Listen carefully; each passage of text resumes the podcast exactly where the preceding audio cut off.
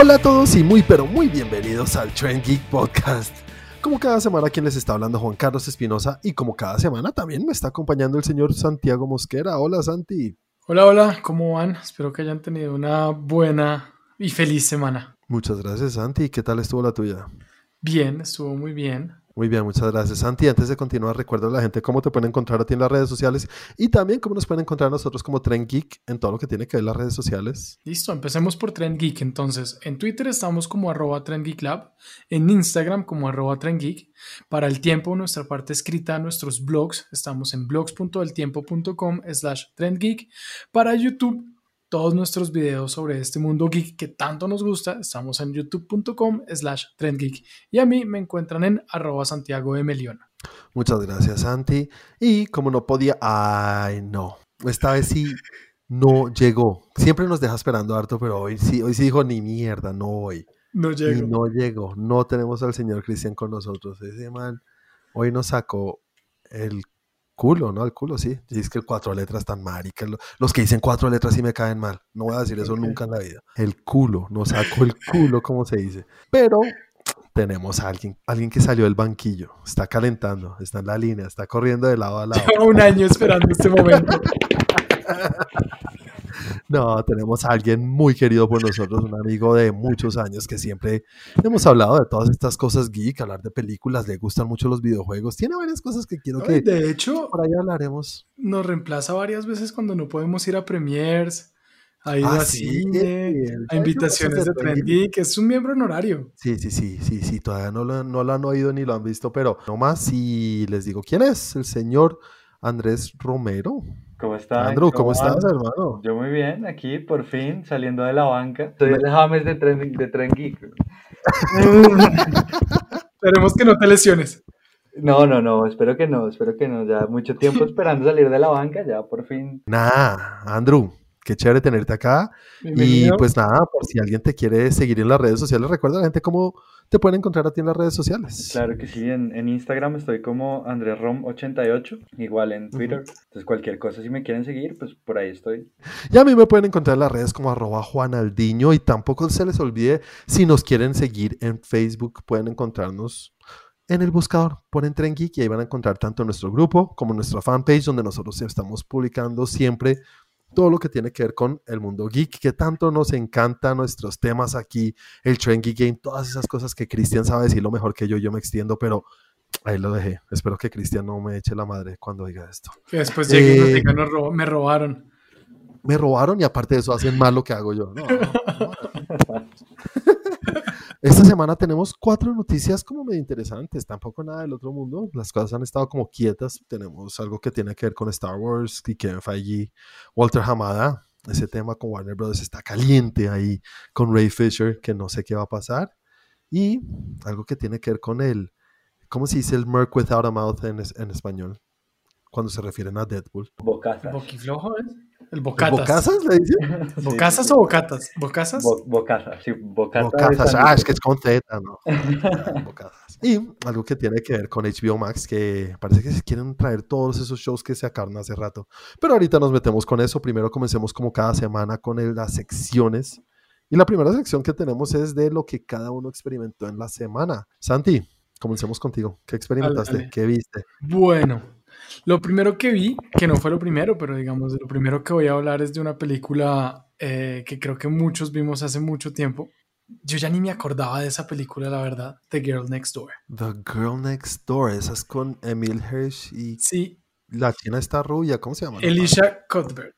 Uy, solo tengo esa imagen de adolescente viendo esta película cuando llega mojada a la puerta, cuando le abre la puerta. Sí. Uy, jue puta. Sí, sí, sí. sí. ¿Y qué tal es? ¿Qué tal es? ¿Tiene un buen, un buen Tiene, sí, sí, sí. Eh, no, sabes que me divertí, me pareció, pues obviamente tiene cositas, pero, pero me divertí bastante. O sea, tiene un buen envejecer, me hizo reír, me hizo reír, Pues- no esperaba que me hiciera reír, no, no esperaba verla, pero, pero, pero chévere, chévere, chévere ver películas así del pasado que, que a uno se le past. No me, no me arrepiento en lo absoluto. Pues es una de esas películas que todo el mundo se acuerda claramente como lo acabamos de hablar, es por algo. ¿Sí? Porque lo que tú dices, mil y un películas así existen Y yo no me acuerdo de la mitad, pero estas son de las que marcaron una época. Sí, sí, sí, sí, sí, efectivamente. Más Bien chévere.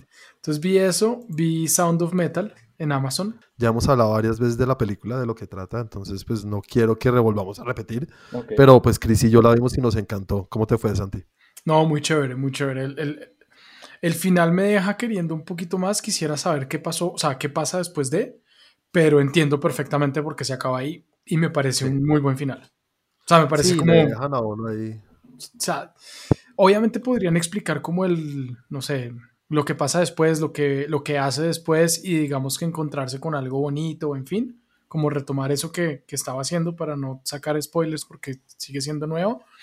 Sí. Pero, pero en el momento en el que termina, entiendo la razón por la cual la terminan ahí y me parece una buena razón para que la terminen ahí.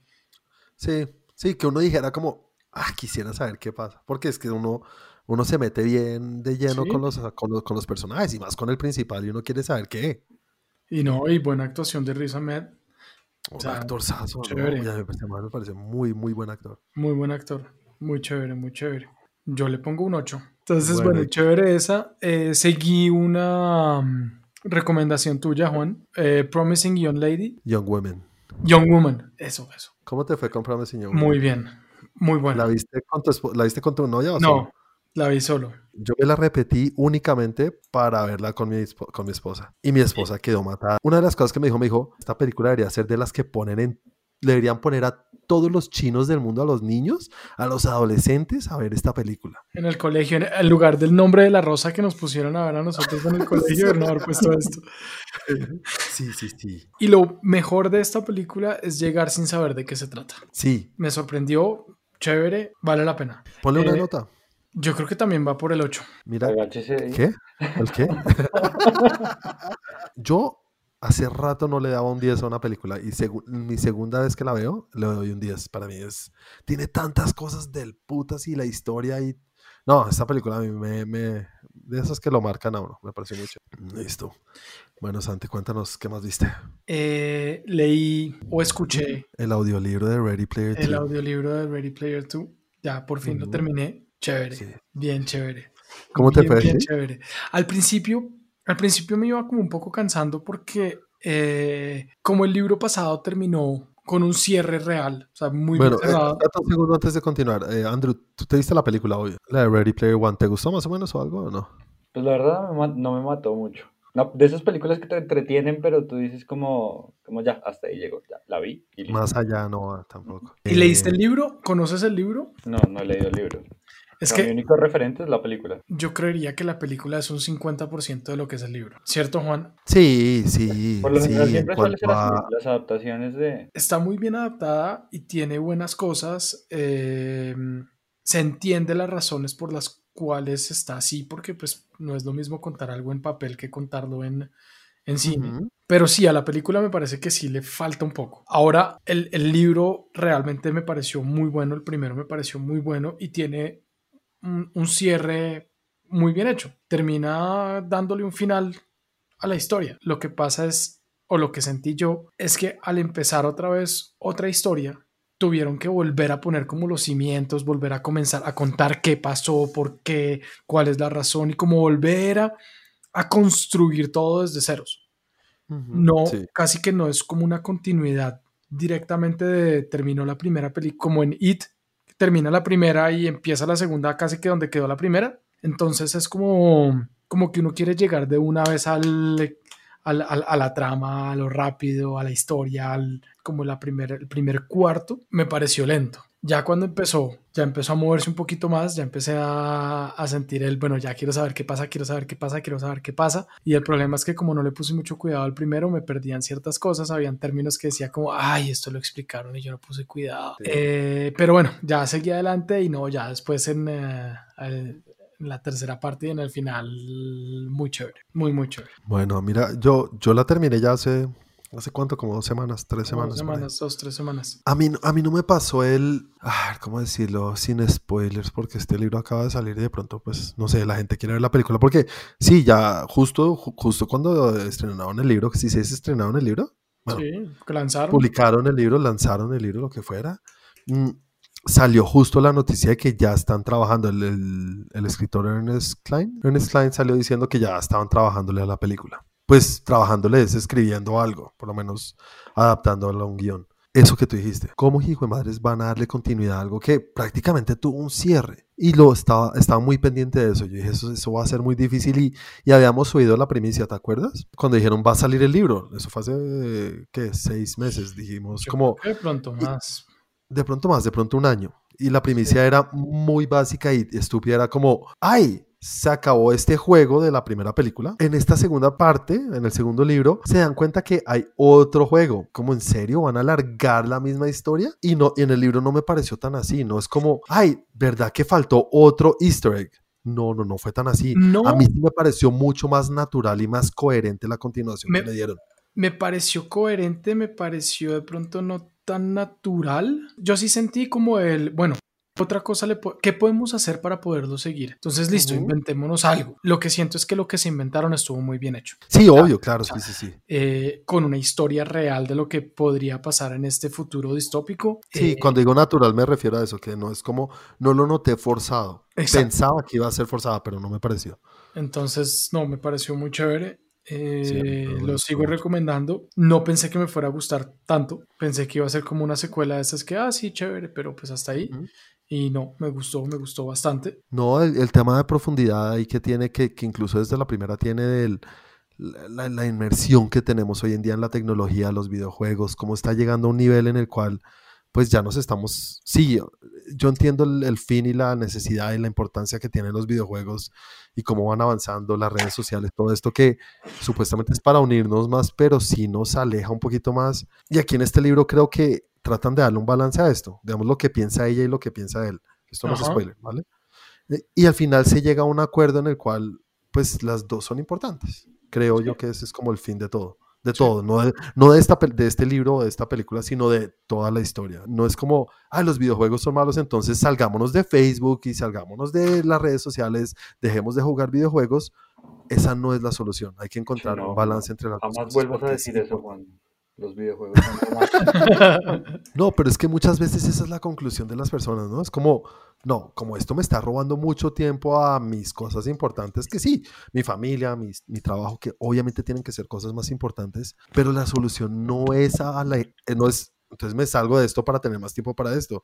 Aprende a darle balance a tu vida y, dar, y darle la importancia y las cosas buenas que te puede dar esa tecnología o esos videojuegos, al mismo tiempo que lo balanceas con las cosas que sí son importantes y las necesitas. Entonces, Sí, no, tiene un mensaje chévere. La verdad, tiene un mensaje sí. chévere. Lo último que vi, pues me vi una serie, me la clavé en dos, tres días, de una serie que a mí me encanta, que le había, había hablado de esa serie el año pasado, que creo que a ti no te gustó mucho, Juan, y es His Dark Materials. no, nunca la empecé a ver. A mí me encantó, me pareció muy chévere, me pareció un tema de aventura muy bacano. Hubo una película, no sé si te acuerdas de la película. Sí, Andrés, en los noventas con Nicole Kidman. pero no era tan de los noventas. La, ¿No? la película es de los 2000, de Golden Compass. Sí. Había un oso polar. Yorek. A mí me gustó la película. Yo sé que, sé que no le fue muy bien en taquilla y de hecho la puntuación, por lo menos en IMDB, es de 6.1. Pero a mí me gustó, me gustó esa historia de aventura. Pues cuando vi la película dijeron, pues yo me quedé ahí y después me enteré que iba a ser parte de una saga, pues de varias películas, no necesariamente una trilogía o dos, tres, cuatro, no sé cuántas, pero que iba a ser parte de una saga. Y nunca llegó, porque pues no les fue muy bien en taquilla, ni en críticas. Cuando salió la serie hace un par de años, que vi que era el mismo tema, dije, "Ve, a mí me gustó la primera, pues me gustó la película, quiero ver esto. La primera temporada es, digamos que la película hace, son como, es como el 60-70% de la primera temporada, y ya de ahí sigue la historia. Y esta temporada, que es la segunda temporada, la que acabo de terminar, pues obviamente la historia sigue mucho más adelante. Ya Sí, claro. deja completamente de lado, pues deja en el pasado lo que pasó en la, en la película y no, la historia es bien chévere. Es de una ciencia ficción aventura muy, muy interesante. El, lo único que de verdad digo yo que prefiero, en lo que prefiero la película, es en un solo personaje y es eh, el personaje de Liz Corsby, que lo hace Sam Elliott en la película. En cambio, en esta lo hace Lin Manuel Miranda. Y definitivamente no me gusta cómo actúa Lin Manuel Miranda. Es un duro, no le quito el genio que tiene. No, tipo es pues- impresionante, pero no me gusta la forma como actúa. No, pues yo solamente lo vi como en Mary Poppins, creo que fue. Pues canta y baila, hace Pero lo acá que, no canta. lo que es. Acá no, entonces acá sí se tiene que ver su actuación, me imagino. Sí, y me parece que le hace falta. Además que compararlo con, con ah, Sam Elliott, Con Sam Elliott, sí. No sé, hay algo que no me cuadra en su actuación. Me parece que es muy teatrero. es que es de teatro, Por eso. Entonces me parece que le queda muy marcado el teatro. como Neymar. Parecido. ah, Parecido, bueno. De ese mismo estilo. Que así tratan de quitárselo, siempre lo va a tener.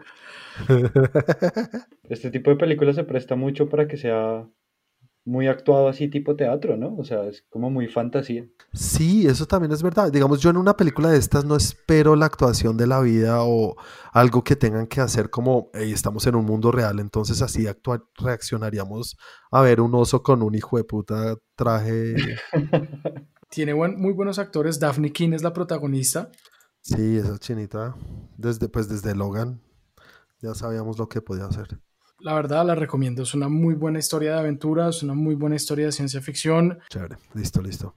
Y eso fue todo lo que viste, Santi, aparte de la que nos recomendaste, obviamente. Y eso fue todo lo que vi, aparte de la que les recomendé, que obviamente la volví a ver. Señor Andrew, suplente, no, Te suplente toca. no, titular, ya ahora eres titular, güey. Titular por hoy. Ya entré a la cancha.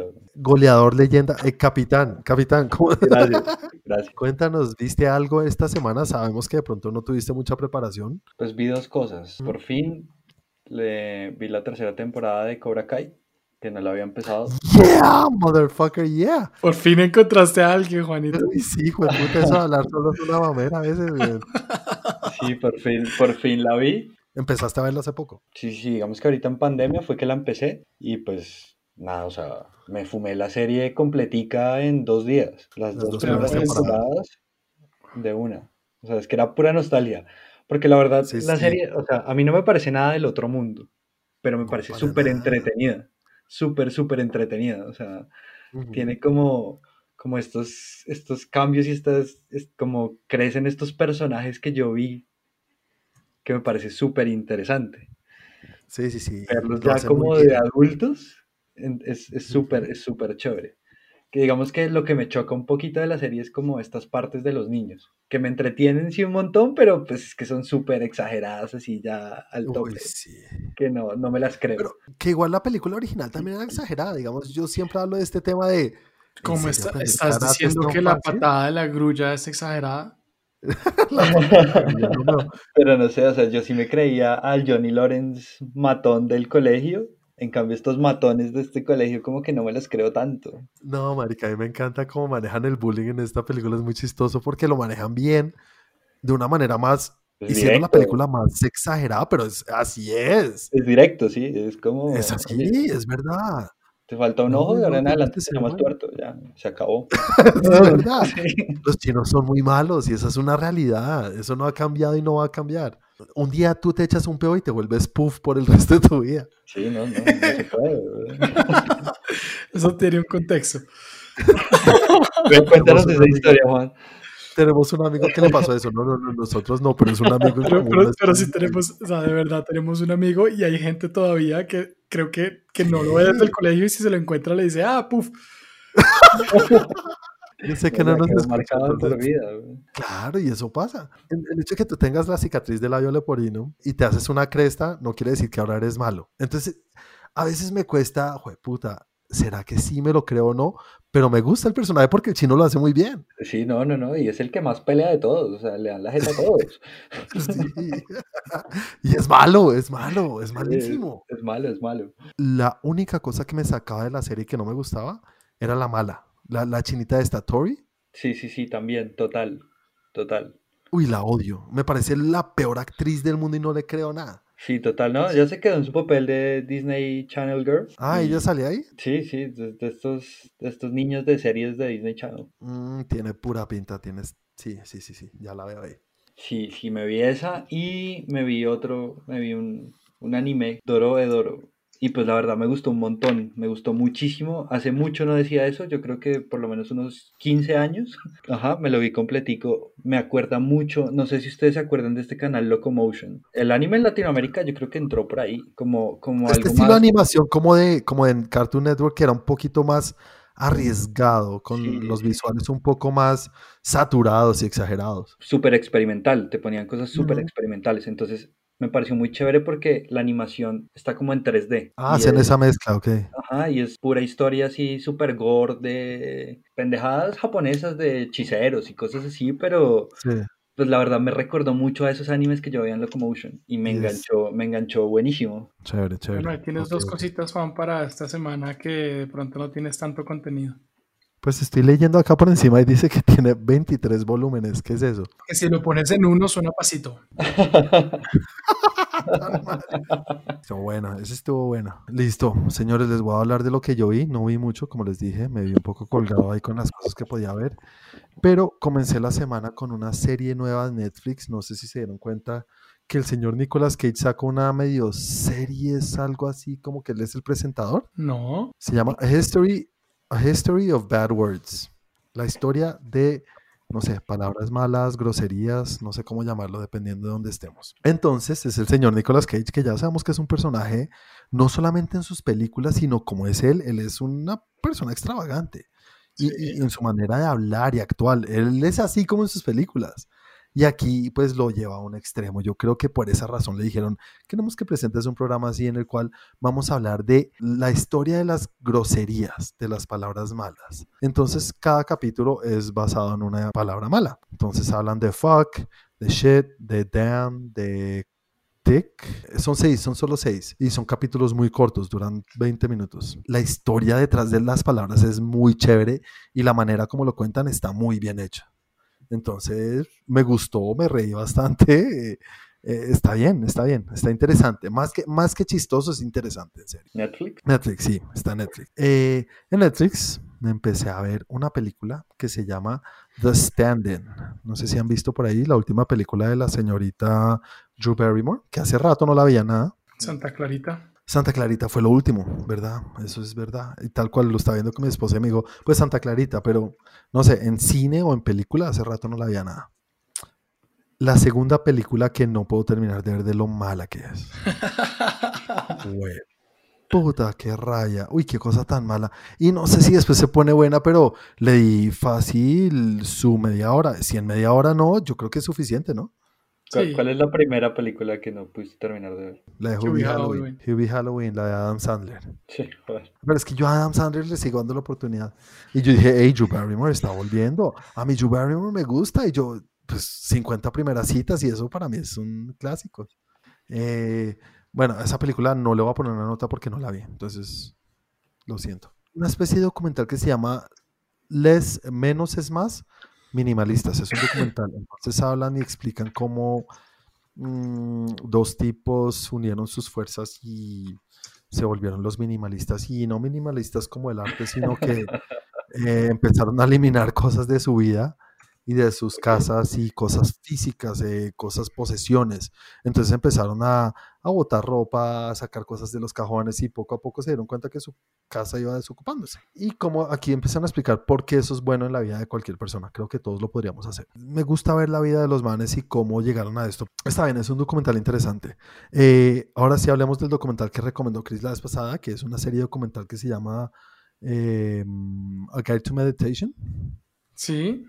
La guía a la meditación, no me gustó tanto. No sé si es que no estaba en el mood para verlo, porque hay que estar en, en situación, hay que estar en sitio, hay que estar listo para ver esto, porque sí es una guía para la meditación. Al final de cada capítulo te dice, vamos a hacer un ejercicio de meditación. Ubícate en una silla bien cómoda, o si quieres acostado. Le van diciendo a uno cómo hacer.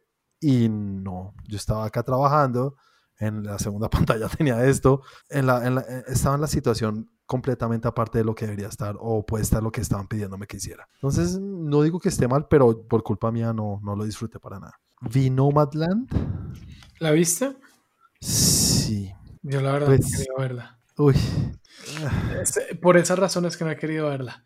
No es el tipo de película que la primicia me llame la atención. Te entiendo completamente y a mí tampoco, sino que la vi porque son de estas que uno dice, hey, todo el mundo está hablando de esta película para los Oscars y están hablando de que es una cosa súper bonita y y está muy juega, bien por hecha. eso mismo es que no quiero verla.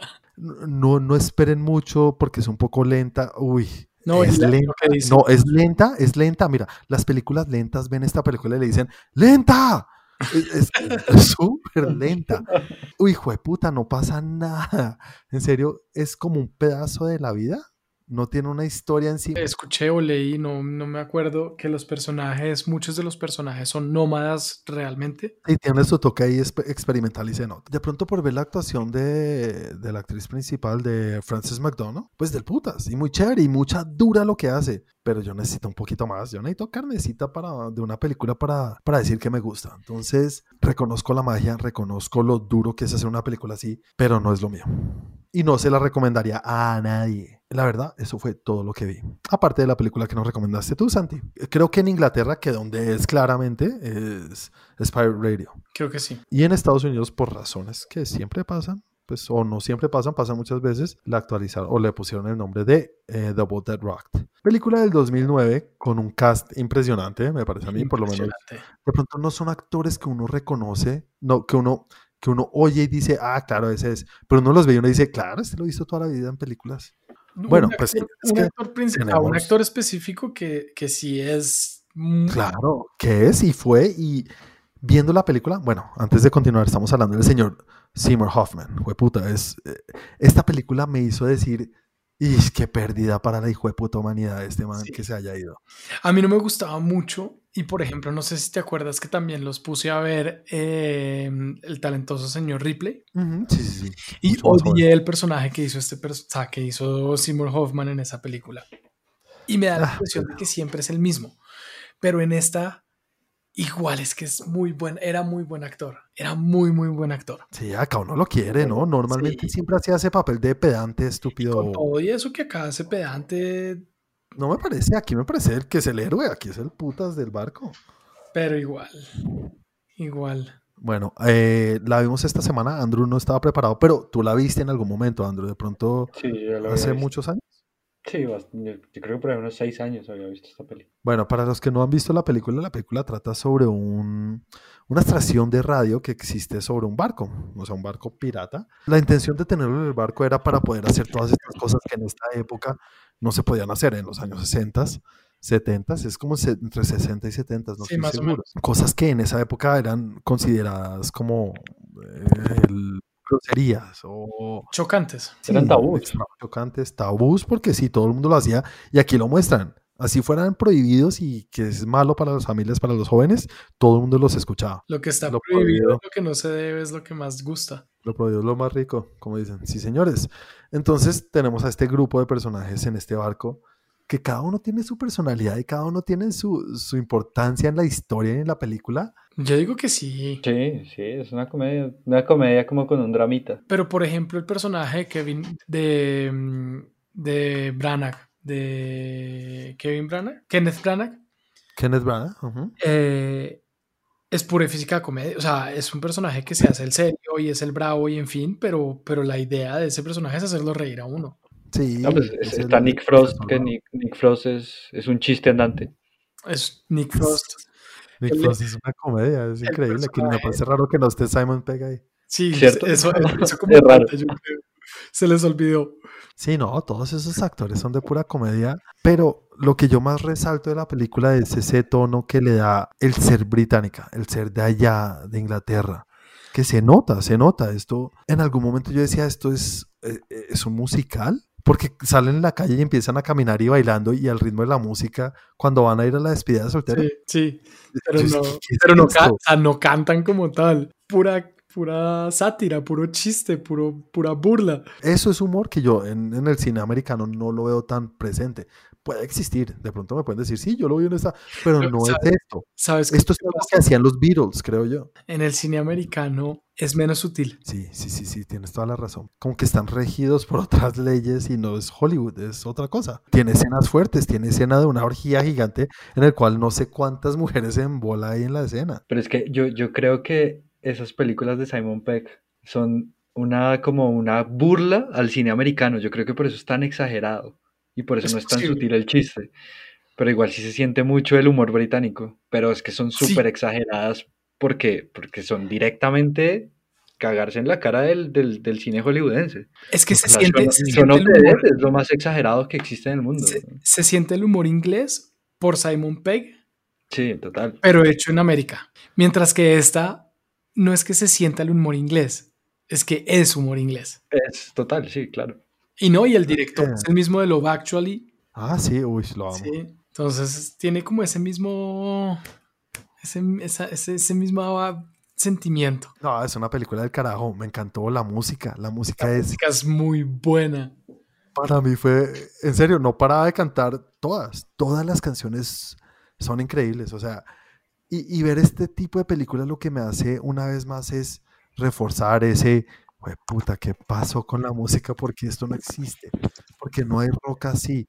Yo sé que el rock todavía existe. Sí, sí hay cosas nuevas. Pero no dominan el mundo como en esta época era. Lastimosamente, ahora Uy. lo domina otra cosa que no, de la cual no quiero hablar. No, no vamos a hablar de eso porque no es el tema nuestro, pero esta película lo hace uno, pues a mí me hizo pensar en eso y la importancia que tenía la música, que hoy en día, por más que guste la música que hay hoy en día, la música no va a tener nunca esa importancia. En temas políticos, en temas de desarrollo, de culturas, no es, no lo tiene.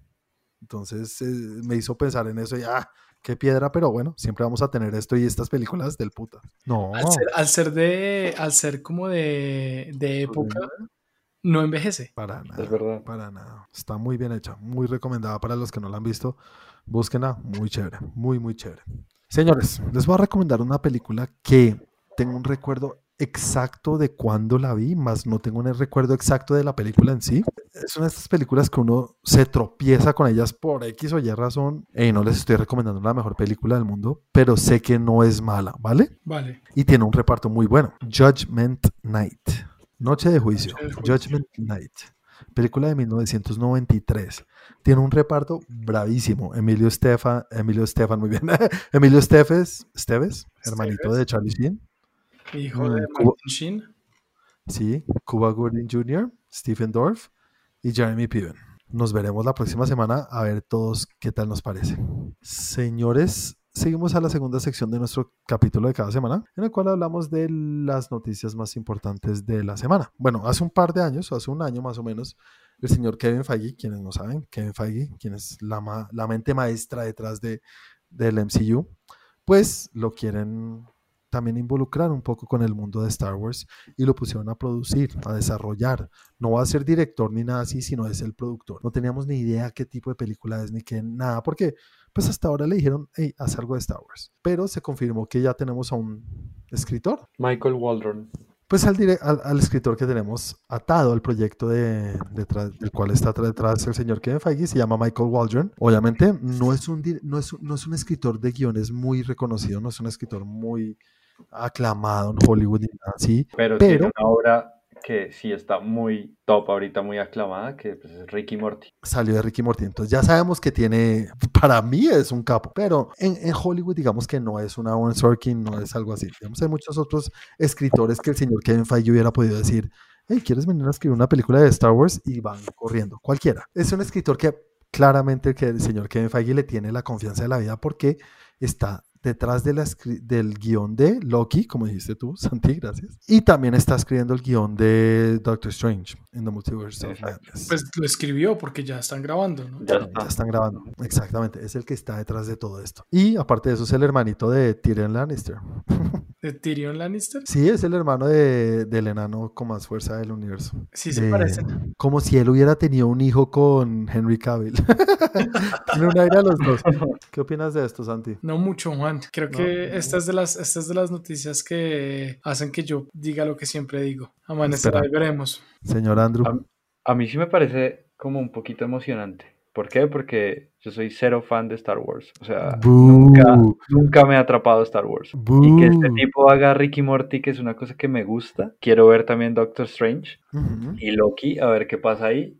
Me parece que le puede dar un giro interesante a Star Wars. Puede venir con, con otra, una propuesta completamente distinta. La novela.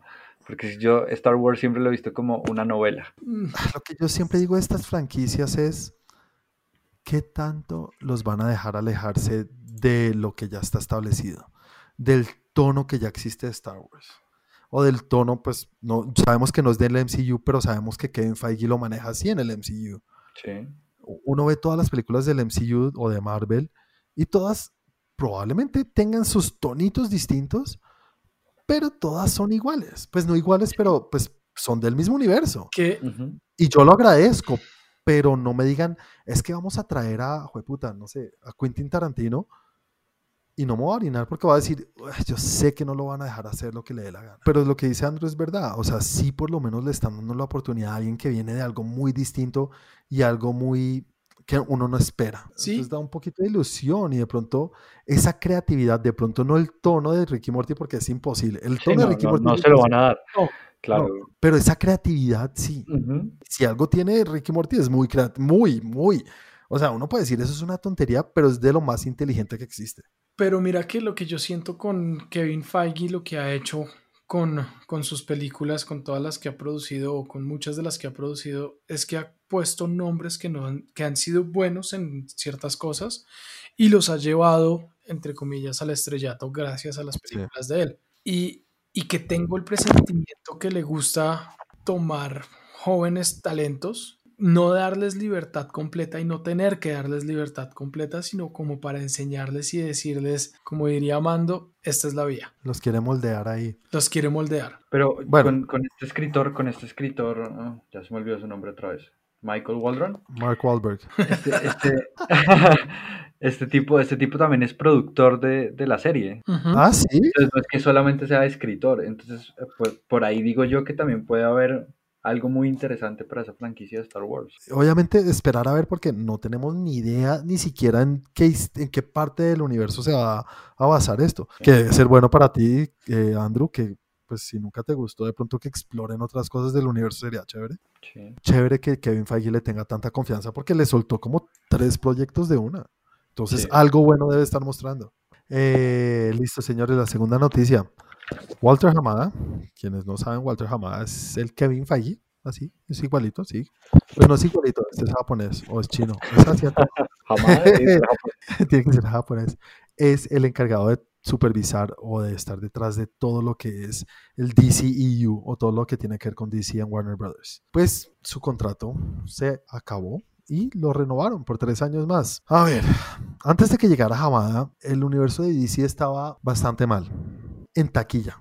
Súper en taquilla estaba, estaba muy regular. Después llegó Hamada y trajo para muchos lo que puede ser éxito. Trajo una película que ganó, la primera película de DC que logró recaudar un billón de dólares, que fue Aquaman. Película favorita. Sí.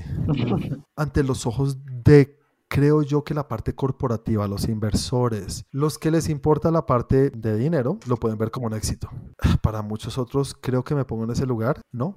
Sí. Entonces, no sé, no sé cómo ver estos tres años que le renovaron. Las películas de DC no es que me maten mucho. Digamos que a diferencia de mucha gente, a mí la de Man of, Man of Steel, digamos que sí me gustó. A mí me fascina, de puta, yo la La amo. disfruté, pero ya después llegó Batman v Superman y la detesté.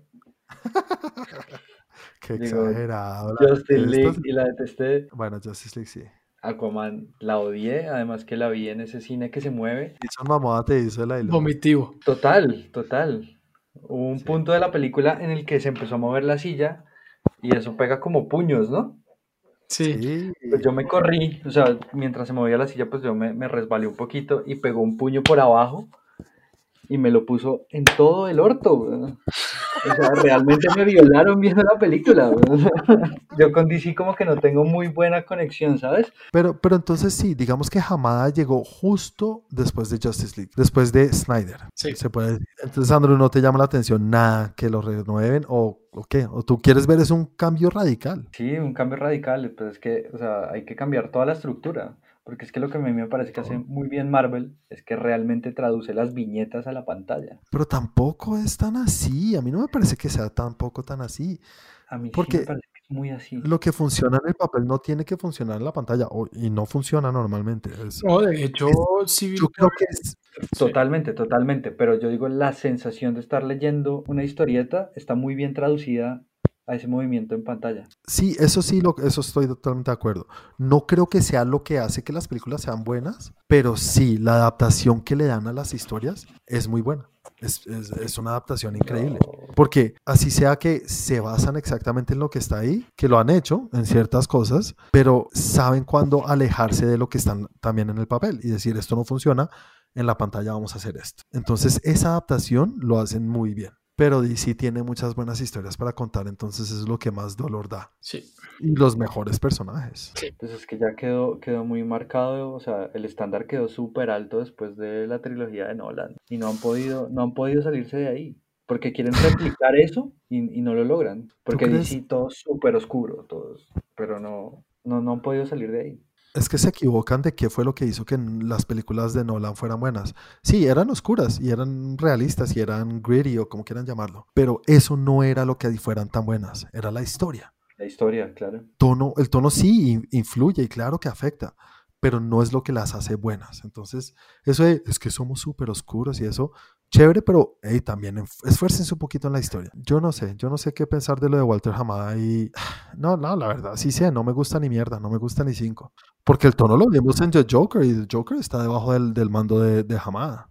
El Joker, sí, y, el, y, ese tono oscuro, ese tono también está, y esa fue una muy, muy buena película. Uh -huh. Creo que esa no la contamos ahorita, pero para mí sí es la mejor de todas las que han salido. Sí, Es verdad, sí, sí, es Para mí pensando ahorita. sí es, sí es la mejor. Entonces, tiene cosas buenas, pero tiene que mejorar. Y tiene que tener coherencia, tiene que tener cohesión entre lo que está haciendo, lo que quiere hacer y dejar de lo que hemos visto muchas veces con DC, llevarse por lo que a la gente le gusta Uy, sí. y más bien mantener un plan. El guion, el guion de verdad es algo muy importante. O sea, si tú te pones a pensar, Joker es una película que tú le puedes sacar el tema de que está ambientada en un mundo de ficción de superhéroes y funciona perfectamente por el guion. O sea, se Sí. podría llamar Juan Pérez el loco y la película funciona perfecto. Y pues eso es algo que no han aprovechado porque las historias de Batman, de Superman, de todos estos de Flash son súper humanas Muy. y no han aprovechado guion. como hacer esos guiones como lo hicieron con The Joker. O sea, estoy de acuerdo contigo. Le falta guion detrás. Que las películas que hagan tengan un buen guion. Y obviamente, para tener un buen guion, que tener una buena coherencia entre ellas. O hacer standalones. O hacer solo películas standalones donde sean completamente diferentes las unas de las otras. Y no tener una historia, una historia de la Liga de la Justicia donde se unen varios personajes. No tener nada de eso. Sino solamente Pero- sacar una película de la Mujer Maravilla, sacar una película de Superman, sacar una película de Batman. Eso estaría muy chévere porque, porque es un, con- un concepto completamente aparte de lo que hace Marvel. en algún momento se van a unir en el futuro, así sean 10, 15 años. Marvel hizo 5 o 6 películas standalone y después empezó a unirlas. No, pero eso no son standalone a lo que está haciendo DC. No, Pero según yo, la primera Iron Man termina con el guiño para que esto está anclado a otra cosa. Sí, sí, sí, sí, pero no son standalone como lo están haciendo ahorita DC. quítale las escenas postcréditos. Sí, sí, total. Total. Total, sí, ahí sí. no hay- Entonces, si tú te pones a hacer, si, si, si se ponen a hacer un- unas nuevas películas standalone, en algún momento las van a terminar uniendo porque es lo que la, sabes lo que la gente espera y quiere. Va Y yo no estoy en contra de eso, pero háganlo bien. digamos, están fortaleciendo su debilidad de no poder generar una coherencia.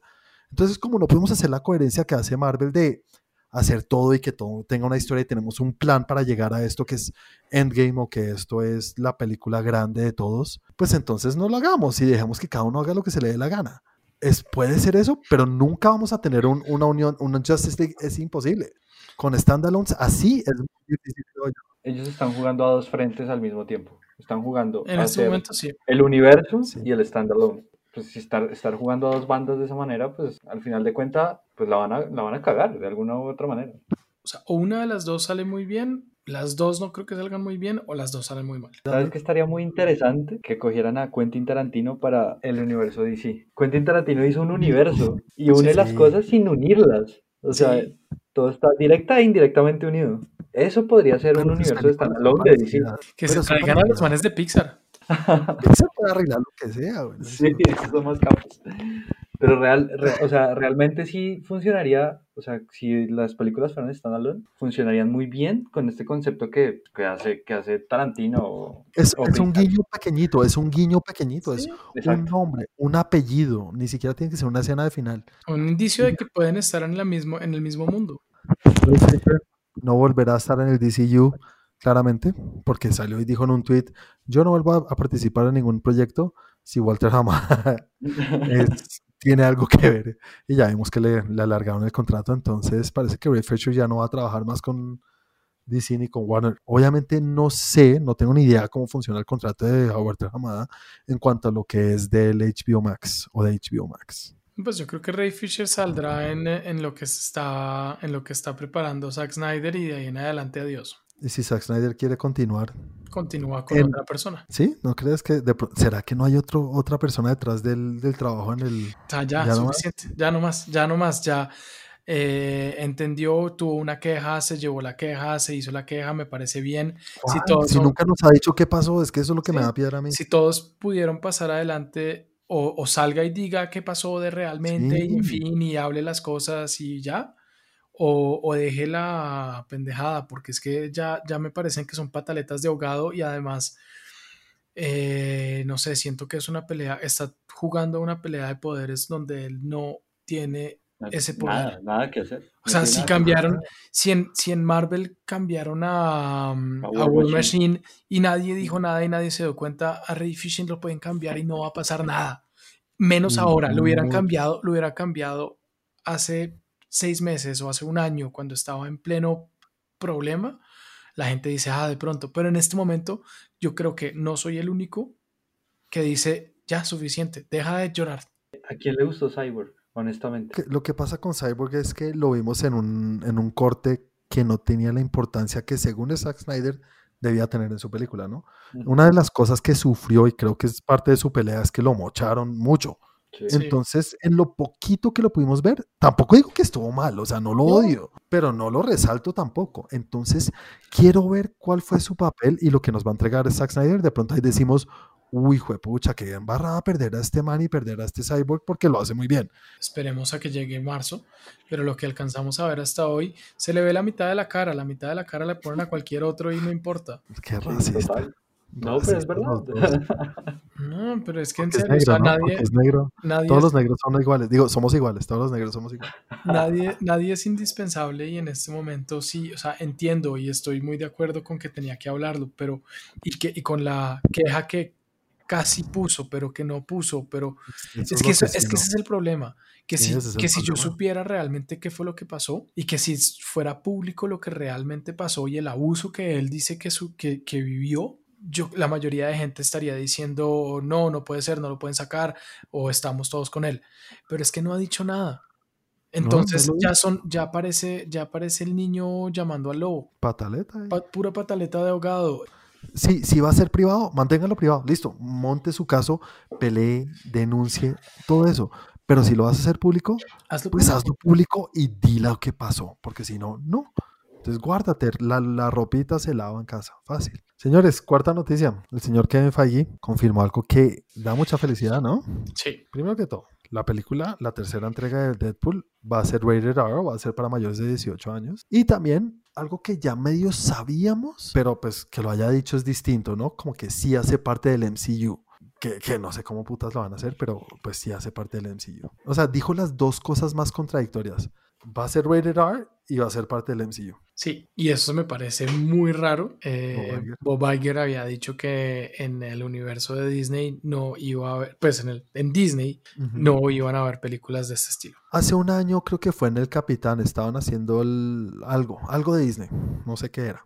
Y dijo como, estamos medio abiertos a la posibilidad, todavía no lo ha dicho. Pero dijo, sí, estamos abiertos a la, a la, posibilidad de hacer cosas rated R. O sea, ahí ya era cuando se estaba cerrando todo el negocio con Fox. Sí, pero era para, pero era por el lado de Fox para que Fox pudiera seguir haciendo sus películas. En este caso lo que está diciendo, y bajo el mando, bajo el mando no, bajo el manto de Fox. En este caso lo está diciendo que bajo el manto de Marvel. Sí, algo que ya está súper establecido, que es, es PG-13. que es familiar. Entonces, para mí hay dos opciones. O cogen a Deadpool cuando se unan, porque va a ser parte del MCU, entonces lo veremos por ahí en algo de, de Avengers. Cuando estén Avengers, le bajan un poco el tono y sería PG-13, le dan esa opción de decir el único fuck en toda la película y ya. ¿Sabes dónde va a aparecer? En, Doctor Strange. Doctor Strange va a hacer uh, su magia de las manos y va a aparecer por ahí en un círculo de estos. Va a decir fuck. va a decir fuck, me equivoqué de película. Ya. Lo que yo veo más jodido es que los niños y este público tan gigante que tiene el MCU y que estoy seguro que Marvel no va a perder, que son los niños y las Sí. familias que van y ven eh, Avengers y ven a Deadpool y dicen que chimba de personaje, que nota eh, del putas, vea cómo pelea, porque pues lo que dije ahorita, lo vuelven PG-13. Y después ven que va a salir la película de Deadpool y dicen, mamá, ¿por qué no puedo ir a ver ese man que yo lo vi ya en, en- en Avengers? ¿Por qué no puedo ir a ver esa película? De Eso es lo que yo veo más jodido y Disney no va a decir, ah, pues vale huevo, no nos importa. Ah, seguramente a mi No. orejón ratón no le gusta. Y Porque de pronto puede hacer, o sea, no sé, puede que haga parte del MCU, pero es muy diferente tener a una eh, a un Thor que es totalmente familiar, que es totalmente niños, Mm, eh, porque ya Capitán América no podría ser, pero tener a un personaje como Thor de la mano con, ah, con Deadpool o a Spider-Man, Sí, sí, sí, sí. Que va muy ligado a Spider-Man. que eh, sí, ellos dos van muy ligados, entonces tener, tener una película de, de Deadpool y que salga Spider-Man ahí, que los niños no puedan verla, difícil. No, y más, más difícil conectarlos porque este Spider-Man realmente es un niño.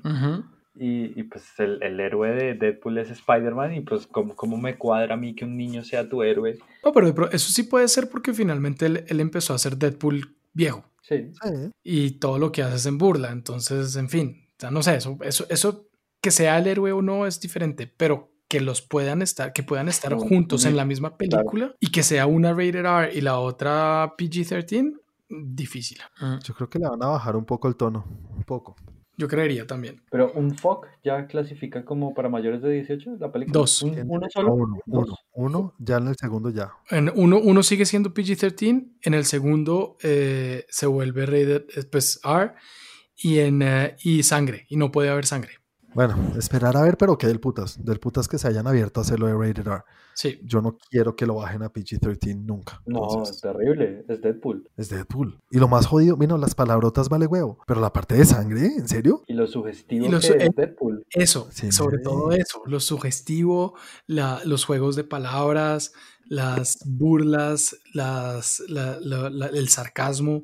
Esperar a ver cómo lo logran porque lo veo difícil. Yo no lo podría hacer. Y listo, la quinta noticia, la más importante de la noche, señores. Sí, HBO está mirando cómo, hijo de madres, ganan suscriptores. Ya vimos la, la estrategia de traer todas sus películas a, a- al streaming al mismo tiempo que las sacan en, en cine.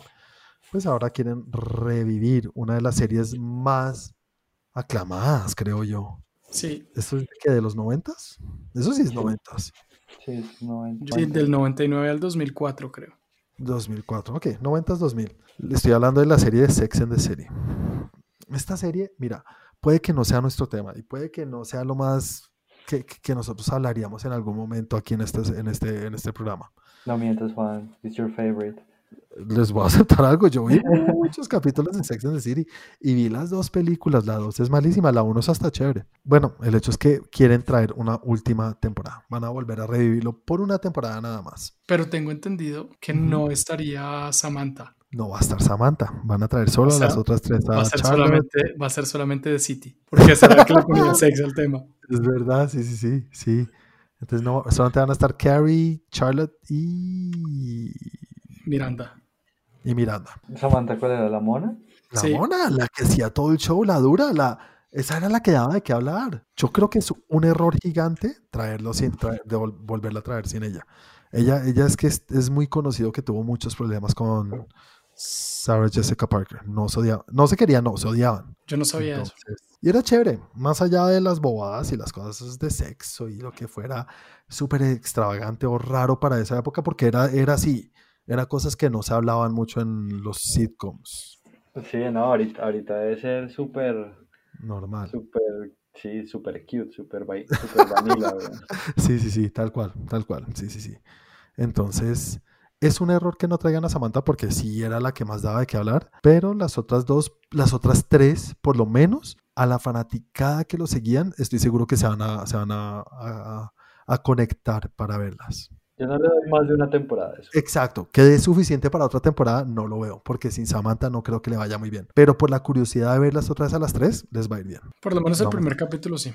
El primer capítulo y todo el mundo se desuscribe ya de una vez. Y una cosa que va a esto, porque sabemos que esta serie es de HBO. HBO que a mí me pareció impresionante el número de, de esto. Game of Thrones todos sabemos que fue muy grande, ¿no? Pues, de las cosas más grandes que han sucedido en, el, en, en la historia de la televisión. Sí. Cuando se acabó, HBO perdió no solo alguito ni algo de suscriptores, perdió más de la mitad de sus suscriptores de sus, no de sus suscriptores porque no eran de ninguna plataforma, eran los que veían HBO, pero sí los que No, pero que sí, sí, había que abonarse. Yo, yo fui uno de esos. Yo estuve Acá abonado sí. durante Game of Thrones y se acabó Game of Thrones y cerré mi Chao. suscripción. Yo creo que la renové solamente por Watchmen, de pronto, creo, ni siquiera me acuerdo. Yo, lo- yo lo dejé por Chernobyl. También, es que perder el 50, más del 50%, eso es un huevo. Sí, Yo la única forma que tengo de explicarlo es que el éxito de Game of Thrones fue de Game of Thrones, más no de HBO. sí. Sí, total. Obviamente HBO capitaliza en eso y sí, lo que sea. Pero cuando se fue Game of Thrones, pues mantener eso yo creo que es imposible. Es que yo creo que, yo creo que ganaron, o sea, yo creo que ganaron todos esos suscriptores durante las temporadas, la tercera, cuarta, quinta, o a partir de la tercera, cuarta, empezaron a ganar todos Sí. esos suscriptores, porque antes de eso todavía no los tenían. Sí, y cuando llegaron a la última temporada fue cuando llegaron al pico más alto de los suscriptores que tenían.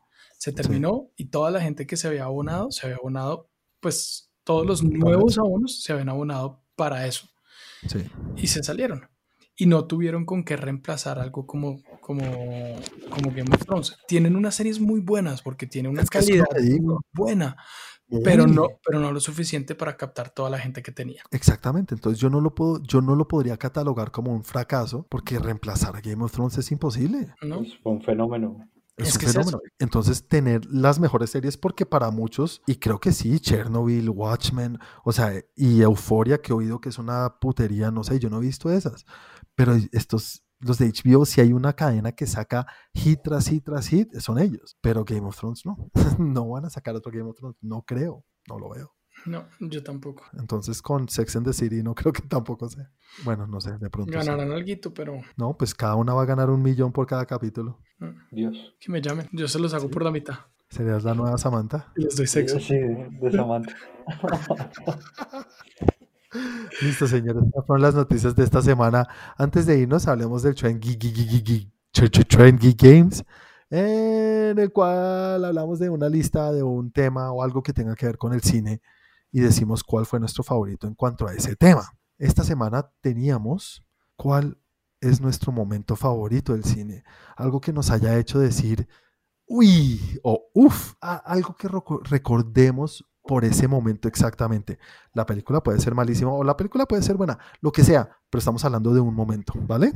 Vale. ¿Cómo seguimos contigo, Andrew, antes de que te nos duermas? ¿Cuál es un Ok. momento que tú recuerdes del cine que te haya, como dice Santi, inflado el banano? El mío, el mío sí fue con una película malísima. Y fue la primera vez que yo fui a ver una película a la que no podía entrar. Eh, ¿Ustedes alguna vez se vieron La Colonia? No. ¿No? Bueno, en esta película estaban mis dos héroes, Dennis Rodman y Jean-Claude Van Damme. Ah, claro que sí, claro que sí. Obviamente. Sí, la película es malísima, pero estaba Dennis Rodman y Jean-Claude Van Damme. Claro que Además, sí. yo iba a entrar, a mí no me dejaban entrar, yo no tenía 13 años todavía, ni siquiera iba a entrar a ver esa película. Pues eso para mí fue éxtasis puro. ¿no? O sea, solo el hecho de verlos ahí puede ser en el bodrio más grande, pero estaban los dos ahí juntos. Estaban los dos. O sea, yo tenía en mi habitación un afiche de Jean-Claude Van Damme y otro de Dennis Rodman.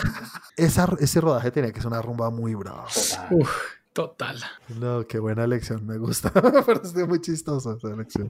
Bueno, Santi, cuéntame tú cuál es tu momento, así que tú digas, uff, eso quisiera volverlo a vivir. Pues yo no sé si quisiera volverlo a vivir, pero fue uno de los momentos más divertidos que he tenido en cine. ¿Cuál Y es? no por la película, sino por las personas con las que estaba. Ok. Ah, ok, ok, Fue una- por dónde va. Fue una, una- fuimos a una película, estábamos todavía en el colegio y fuimos varios o bastantes del colegio en ese momento. Entre esos, un amigo y fuimos a ver Scream. Ok, sí. Y yo no sé por qué, pues, o creo que era un tema de marketing en el momento. eh, nos tocó, éramos varios, éramos como 10 o 15 personas y nos tocó dividirnos en la sala, no pudimos estar todos en la misma línea. Entonces yo tenía un amigo que es el, el- el que hizo que este fuera uno de los momentos más recordados del cine en mi vida, que estaba adelante mío como dos filas y hacia, y hacia una esquina. Y en un momento yo volteé a mirar hacia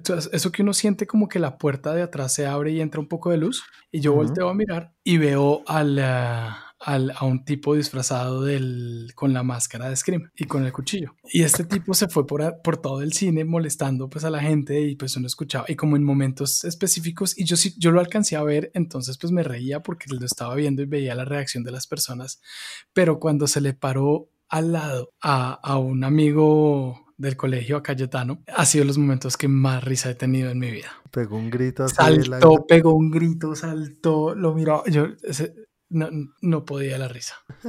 Y eso fue, ha sido de los momentos más recordados que he tenido. Y estaba con Puff. Ah, estabas con Puff. Puff es importante. Hacía parte de los que estaba en ese día. Mi momento más increíble en el cine, sí, no fue tanto como ustedes, que es más personal, el mío sí, sí fue lo que vi en la pantalla. Lo dije la semana pasada. Es que lo dijiste y yo no quería decirlo, Juan. Entonces busqué otro. Yo busqué otro por esa razón. Yo intenté y súper intenté y no hay nada, no hay nada porque cada vez que lo pienso y recuerdo el momento se me eriza la piel y es el momento en que Capitán América agarra a Mjolnir en Endgame. Para mí eso es, fue puta, yo puedo estar vuelto mierda, agarrado, peleado con mi esposa, echado, durmiendo en el sofá y me acuerdo de eso y me río. Uy, sí. Y me pongo feliz. Eso y Avengers Assemble. Pero a mí más esto. A mí más esto porque eh, a mí, es que, es que para mí fue tan inesperado. No, joder, puta, es demasiado chévere. Yo lo puedo ver. ¿Y ustedes han visto estos videos de reacciones de la gente en, en los cinemas? Sí. No, eso, el carajo, solo ver eso a mí me dan ganas de llorar, en serio, me parece estupidísimo, pero así me pone eso. Pues yo no lo quise decir porque lo dijiste la vez pasada y dije, no, no, no, no puedo decir eso, pero yo también lo entonces busqué otro momento memorable en mi vida y lo busqué de otra manera, pero, pero tienes toda la razón, Juan. Y estoy de acuerdo está contigo. muy memorable. ¿Qué? El de Scream está muy memorable. Eso fue muy chistoso, es que fue muy chistoso. Es que, es que de verdad fue muy, muy chistoso. Y fue de verdad, no es que el marica lo haya hecho de chistoso. No, no se dio cuenta, o sea, es que además el, bicho se paró al lado, o sea, y se, le, se paró solamente al lado y él seguía viendo la película y de un momento a otro voltea a mirar y cuando ve a este bicho pega el grito, salta de esa silla, eso fue muy chistoso. Pobre negrito. Entonces, señores, para la próxima semana nuestro Train Geek Game va a ser algo que creo que muchos hablamos y sabemos y es un tema que lo he oído muy recurrente en muchos podcasts, muchos capítulos de videos de YouTube y es hablar de estas películas que así sepamos que son malísimas, por alguna extraña razón nos gustan y la hemos visto y las hemos vuelto a ver y de pronto hasta decimos, es de lo peor, pero a mí me gusta. Entonces es un, ¿cómo se llama? Un placer culposo, un guilty pleasure. Entonces cada uno nos va a decir cuál es su guilty pleasure, porque uno puede tener varios, pero cuál es ese el más que ustedes pueden decir, esto es, sé que es de lo peor, pero me encanta. ¿Listo? Vamos con eso. Bueno, señores, muchas gracias para los que nos están escuchando. Este capítulo 49, ya vamos a llegar a los 50. De Joselito. eh, nada, como siempre, recordar a los que nos están escuchando, si tienen amigos, parientes, familiares, la misma mierda. ¿Qué es lo que sea? Que les guste todo esto que tenga que ver con el mundo del, con el mundo de lo que sea, por favor, díganle que nos escuchen, que se unan a nuestra comunidad y que también jueguen al Train Geek No siendo más, a mí me pueden encontrar en las redes como arroba Juanaldiño.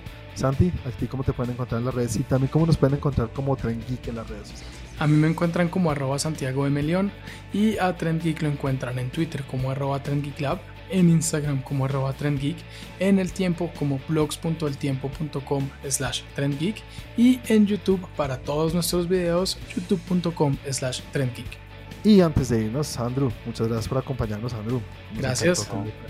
Buenísimo, estuvo buenísima la charla. Bueno, Andrew, antes de irnos, ¿cómo te pueden encontrar en las redes sociales? Eh, en Instagram y en Twitter, arroba AndrésRom88. Muchas gracias. Y si nos quieren encontrar en Facebook, nos pueden encontrar ahí en el buscador como Tren Geek. Ahí van a ver nuestra página, tanto como nuestro grupo. Y también pueden jugar al Tren Geek Game, decirnos cuál es su placer culposo en el cine, que todos lo tenemos, señores. No siendo más, muchas gracias por acompañarnos. Que pasen buena semana. Chao a todos. Chao, chao. Chao, chao.